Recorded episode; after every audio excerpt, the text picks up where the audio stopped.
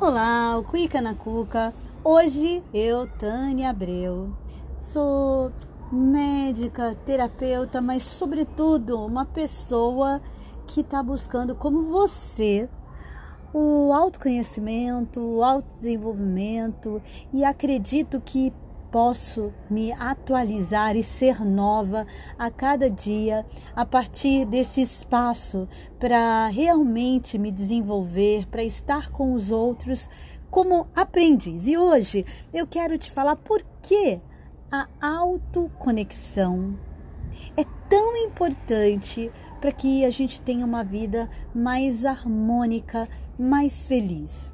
A maior parte das pessoas, e a gente fala isso, escuta, vive no piloto automático uh, e acha que se conhece, mas na verdade não tem, não cria nenhum espaço para reconhecer como tem pensado, como tem sentido e como tem agido.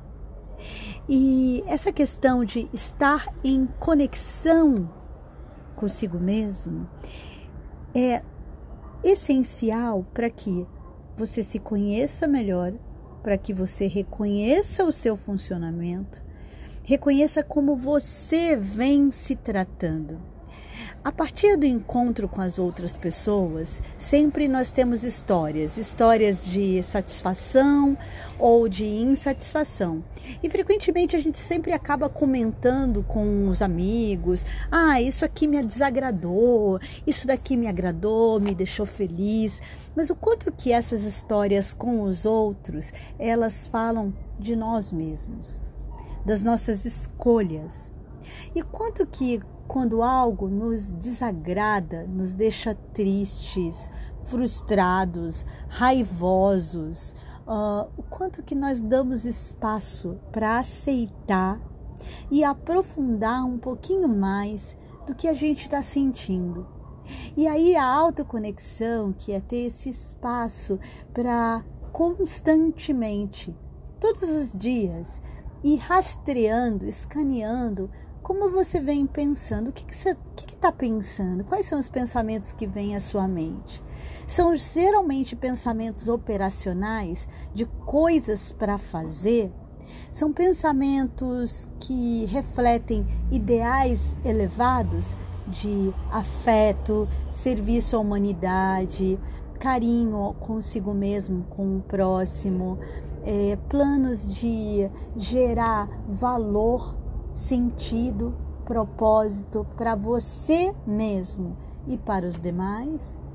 E quando você começa a reconhecer os seus pensamentos, logo em seguida os seus sentimentos, na maior parte do dia você tem sentimentos de doçura, alegria, satisfação, reconhecimento, sentimentos de conforto, ou a maior parte do dia você está passando por sentimentos de desconforto, de pré-ocupação, ou de frustração, ou de raiva. E é muito importante que você crie espaço só para reconhecer isso. Inicialmente, tenta se recolher por alguns minutos ao longo do dia para colocar num papel quais têm sido os meus pensamentos hoje. O que, que eu venho pensando nos problemas, nas coisas que eu estou vivendo? Quais são os sentimentos que você viveu até essa hora do dia? E quais têm sido seus comportamentos? Seus comportamentos têm sido de reação a tudo que você tem vivido ou têm sido de ação?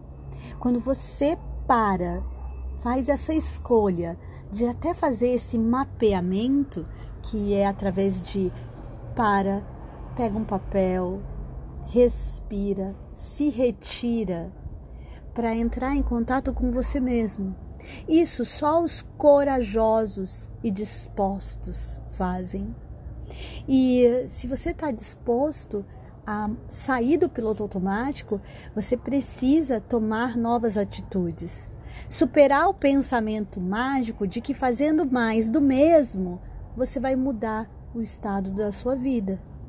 E se você está no estado ansioso, é fundamental criar tempo. Ninguém vai criar esse tempo por você e para você.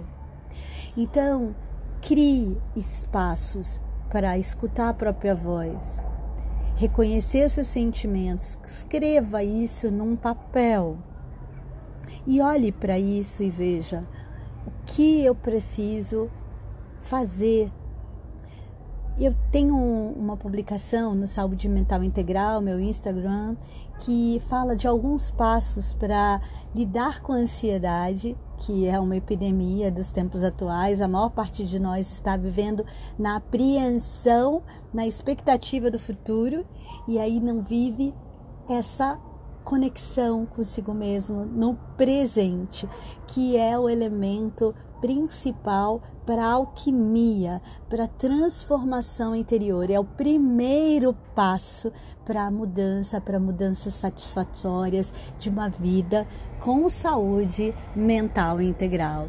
Se você gostou desse podcast, dá um, tem um espaço para feedback. É, entra no meu Instagram, Saúde Mental Integral, no site saudementalintegral.com.br e vamos fazer conexão.